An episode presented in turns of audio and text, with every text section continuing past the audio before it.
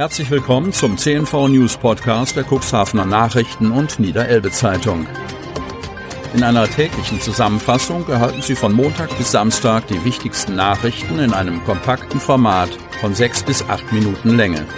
Am Mikrofon Dieter Büge.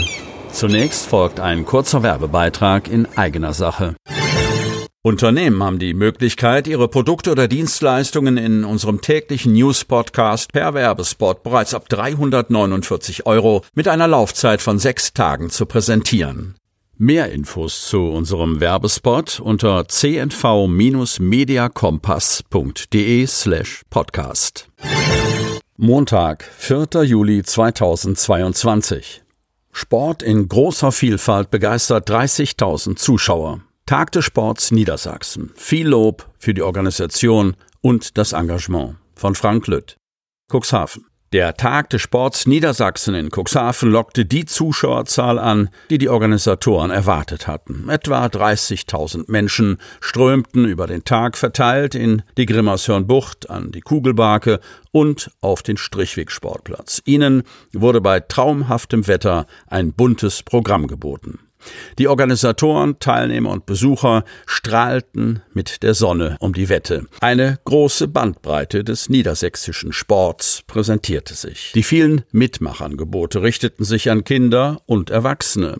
Dieses Angebot reichte von A wie American Football bis Z wie Zielwerfen. Nachdem die Traditionsveranstaltung durch die Corona-Pandemie zweimal verschoben wurde, durfte sich nun der Sport und auch die Stadt Cuxhaven als alleinige Ausrichtungsort Sport präsentieren. Erstmalig war es so, dass der Tag des Sports nicht zeitgleich an mehreren Orten veranstaltet wurde. Das Nordsee Heilbad hatte genug Flächen vorzuweisen, damit sich viele Sportarten an Land, im Wasser und in der Luft der Öffentlichkeit vorstellen konnten. Gerade nach der langen pandemiebedingten Pause für viele Vereine und Verbände mit einhergehendem Mitgliederschwund war dies die Gelegenheit, für ihre Angebote zu werben. Entsprechend engagiert waren die Vereinsvertreter an ihren Ständen. Der Tag war in dieser Form auch nur durch die Unterstützung der Stadt Cuxhaven, des Kreis- und Landessportbundes sowie des Landes Niedersachsen möglich. Dementsprechend waren hochrangige Vertreter am Sonnabend dabei. Sie lobten die Organisation und das Engagement in Cuxhaven in höchsten Tönen. Ende des Baubooms beim Kreis Cuxhaven. Kostenexplosion bei Baumaßnahmen an Schulen sorgt möglicherweise für Verzögerungen, auch in Hemmoor und Cuxhaven. Von Eckbert Schröder. Kreis Cuxhaven. Der Landkreis Cuxhaven hat mit massiven Kostensteigerungen bei seinen ehrgeizigen Bauprojekten an verschiedenen Schulstandorten zu kämpfen. Jetzt kam die nächste Hiobsbotschaft hinzu.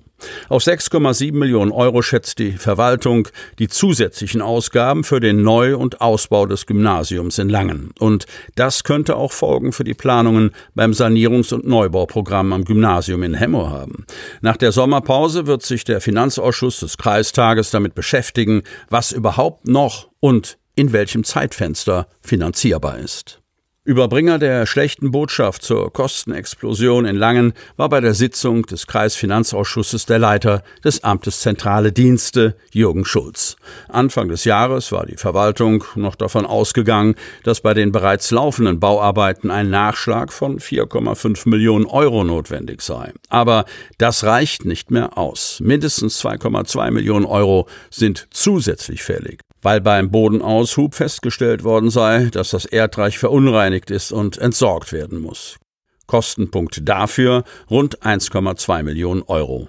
Im Vorfeld des Baubeginns hatte es zwar Stichproben hinsichtlich einer möglichen Kontaminierung des Bodens gegeben, doch die sind alle negativ ausgefallen, so Schulz. Damit nicht genug. Auch eine Betondecke des Altbaus muss entfernt werden, weil sie eine zu geringe Tragkraft hat. Dafür werden weitere 2,25 Millionen Euro fällig. Hinzu kommen eine weitere Million durch den Austausch von Fenstern und anderen Problemfällen, die sich im Laufe des Projektes ergeben haben. Auf die Frage des Ausschussvorsitzenden Gunnar Wegener, SPD Cuxhaven, wie hoch denn nun insgesamt die Ausgabe für die Schule sein werde, antwortete Schulz, bislang rund 29 Millionen Euro. In diesem Bereich lagen auch die Ausgaben für den Neubau der Oberschule in Dorum, für den ursprünglich einmal nur 14 Millionen Euro angesetzt waren. Die Frage, ob in Langen möglicherweise noch weitere finanzielle Mehrbelastungen zu erwarten sind, blieb unbeantwortet. Dass die begonnenen Baumaßnahmen in Langen und auch beim Internat an der Berufsschule in Kadenberge abgeschlossen werden, steht fest. Aber was ist mit dem Gymnasium in Hemmoor, wo die Ausschreibungen kurz bevorstehen? Oder mit der Cuxhavener Schule am Meer. 2,5 Kilometer langer Corso in Cuxhaven unterwegs. Gemeinschaft von 25 Traktor-Oldtimer-Fans setzt lang geplante Tour um und fährt bei bestem Wetter durch die Region. Cuxhaven. Wir sind kein Verein oder Club, wir sind einfach eine Gemeinschaft von 25 Personen und ihren Traktoren erklärte Organisator Horst Uphoff am Sonntag bei dem lang geplanten Oldtimer-Treffen. Rund acht Stunden war der Corso insgesamt unterwegs und fuhr dabei unter anderem durch Kappeln und Spieker. Das machen wir in der Regel ein bis zweimal im Jahr seit fünf oder sechs Jahren. Aber so viele wie dieses Mal waren es sonst nicht, freut sich der Organisator. Bei einer Korsolänge von rund zweieinhalb Kilometern mit einer Geschwindigkeit von 20 Stundenkilometer sei der Gemeinschaft aber auch wichtig, nicht den normalen Straßenfluss zu unterbrechen oder zu hindern.